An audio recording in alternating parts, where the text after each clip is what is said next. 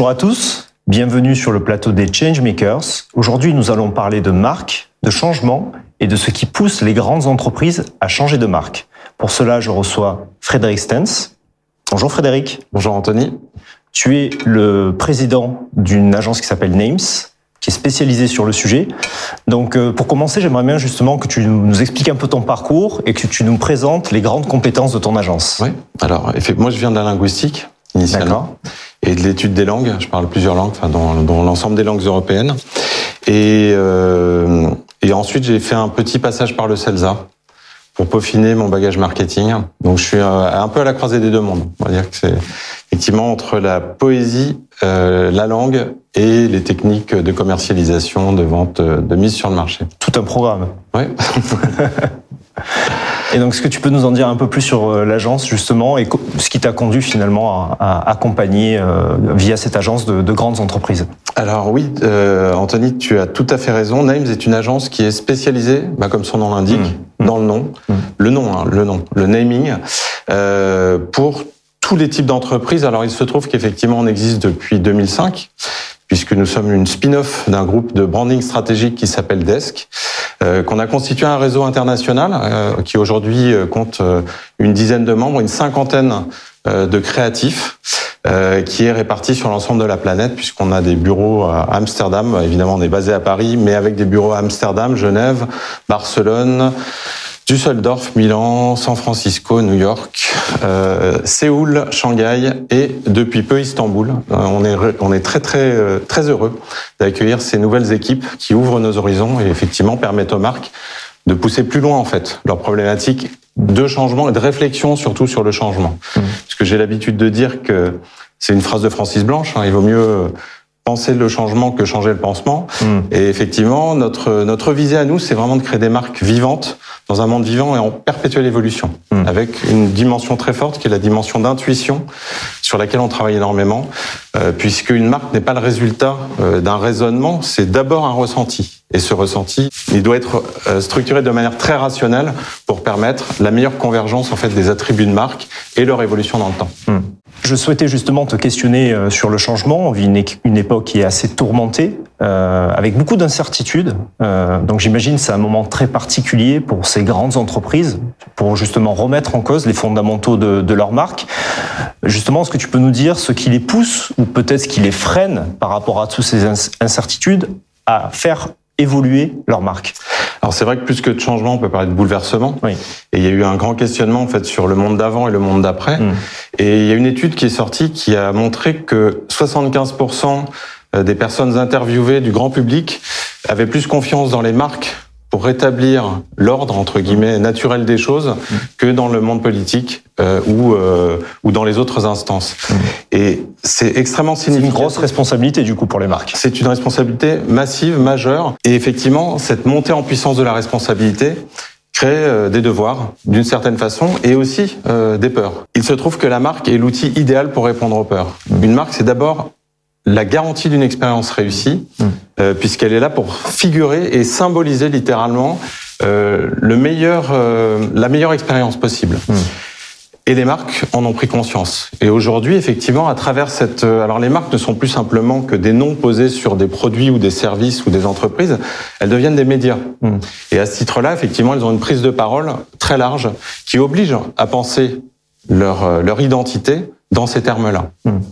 On dit souvent d'ailleurs que, que, la marque est, est confiance. En fait, hein. donc euh, finalement, ce, ce, contrat de confiance, hein, sans, sans, citer personne, je pense qu'il est, il est à redéfinir par rapport à tous ces changements sociétaux. On vient de parler de responsabilité, donc on va très naturellement enchaîner sur la responsabilité sociétale et environnementale, hein, sur laquelle chaque entreprise doit se redéfinir, et donc euh, faire évoluer les fondamentaux de sa marque en fonction de ses choix stratégiques sur sa RSE.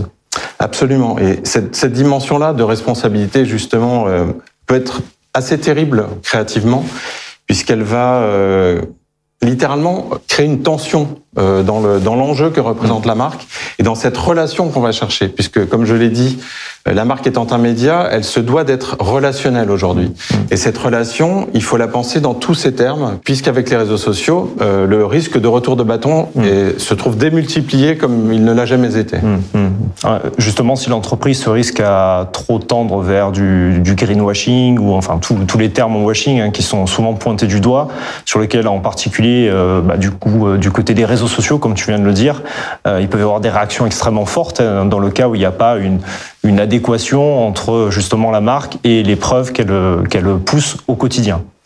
Alors ça, c'était extraordinairement juste, c'est qu'effectivement, les marques se doivent d'une certaine façon de coller à l'actualité, mais pas trop. Hmm. Euh, Lorsqu'on conçoit un programme de changement de marque, on le fait pas pour la semaine prochaine ou pour le mois prochain. On le hmm. fait pour les 10, 20, 30, peut-être 100 ans à venir. Hmm. Donc là aussi, il y a une responsabilité majeure qui n'est pas simplement liée aux enjeux du moment, mais effectivement à la vitalité de la marque durant les, les décennies euh, qui vont suivre son établissement. Bon, Frédéric, je vais en profiter parce que tu as accompagné de, très grandes marques. Est-ce que tu peux nous citer euh, celle de ton choix, une étude de cas en, quelques minutes d'une marque que tu as accompagnée et du pourquoi, du comment et de ce que tu as réalisé? Alors, il y en a une qui me tient particulièrement à cœur, c'est effectivement c'est la marque NJ, euh, puisque j'ai coutume de dire que la créativité, l'enjeu en fait de notre métier, c'est pas d'être créatif, c'est surtout de déclencher chez le client les meilleures réactions possibles, c'est-à-dire lui permettre de voir plus loin, de se porter plus loin, de ne pas s'arrêter au sens premier d'un nom ou d'une marque, mais de voir tout le potentiel euh, qu'il va pouvoir retirer de ce signe. Mmh, mmh. effectivement, Engie, c'est un cas d'école parce que passer de Gaz de France à GDF Suez, mmh. puis à Engie, c'était vraiment le grand saut. Et effectivement, il y a une dimension euh, presque rock and roll dans ce changement de nom, euh, tout en étant absolument, euh, de notre point de vue, euh, parfait du point de vue de la relation. Pour nous, une marque réussie, et je vais citer une autre marque qu'on a créée qui est mythique, euh, c'est effectivement la, le, le, croisement entre une donnée fonctionnelle, c'est-à-dire comprendre ce que fait le produit ou le service ou effectivement l'entreprise et son résultat émotionnel. Mmh. Et dans NJ, il y a cette, il y a cette définition même, hein, comme on va l'avoir dans Mythique, ça dit ce que c'est et ça dit ce que ça fait et comment ça le fait. Mmh. Et ça, effectivement, ça, c'est la relation. C'est-à-dire qu'à partir d'un signe, on va pas se contenter effectivement de véhiculer un sens, puisque le sens va disparaître généralement très vite, et c'est le but. La marque doit faire oublier son sens. Hein.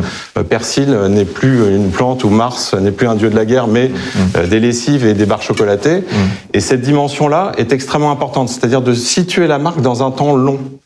Euh, et vu la période qu'on vient de traverser, cette, cette difficulté se fait jour de pouvoir se projeter le plus loin possible. Puisqu'avec tous ces aléas aujourd'hui, qui peut dire de quoi le monde demain sera fait?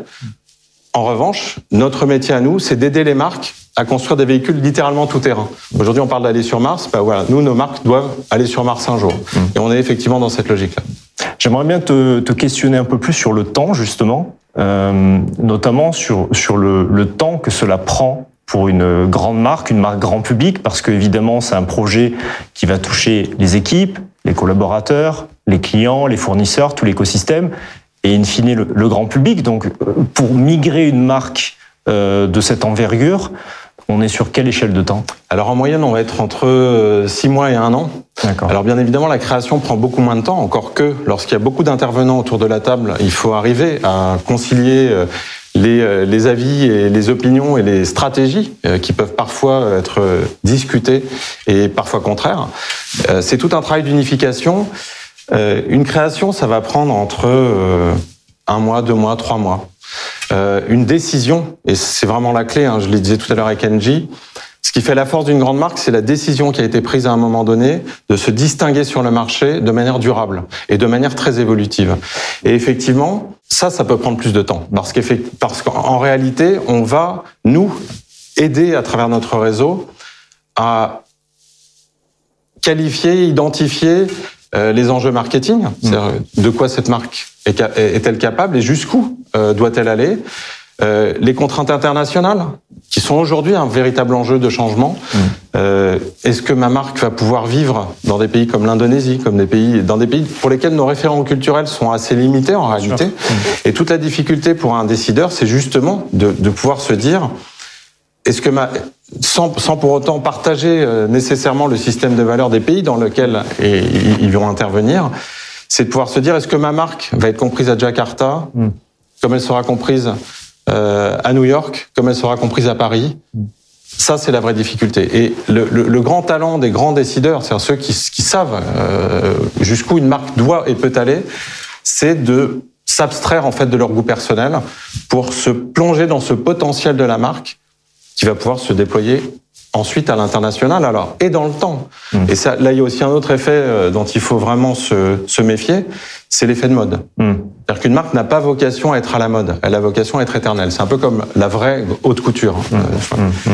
On est dans, réellement dans cette dimension presque d'universalité et entre guillemets, alors c'est ambitieux, mais presque d'éternité, puisque une marque peut être appelée à durer euh, un temps indéfini. Merci beaucoup Frédéric, c'était passionnant. Merci à toi Anthony. Merci à tous de nous avoir suivis. Vous pouvez retrouver l'intégralité des interviews des Changemakers sur notre chaîne YouTube ou sur nos podcasts. À bientôt.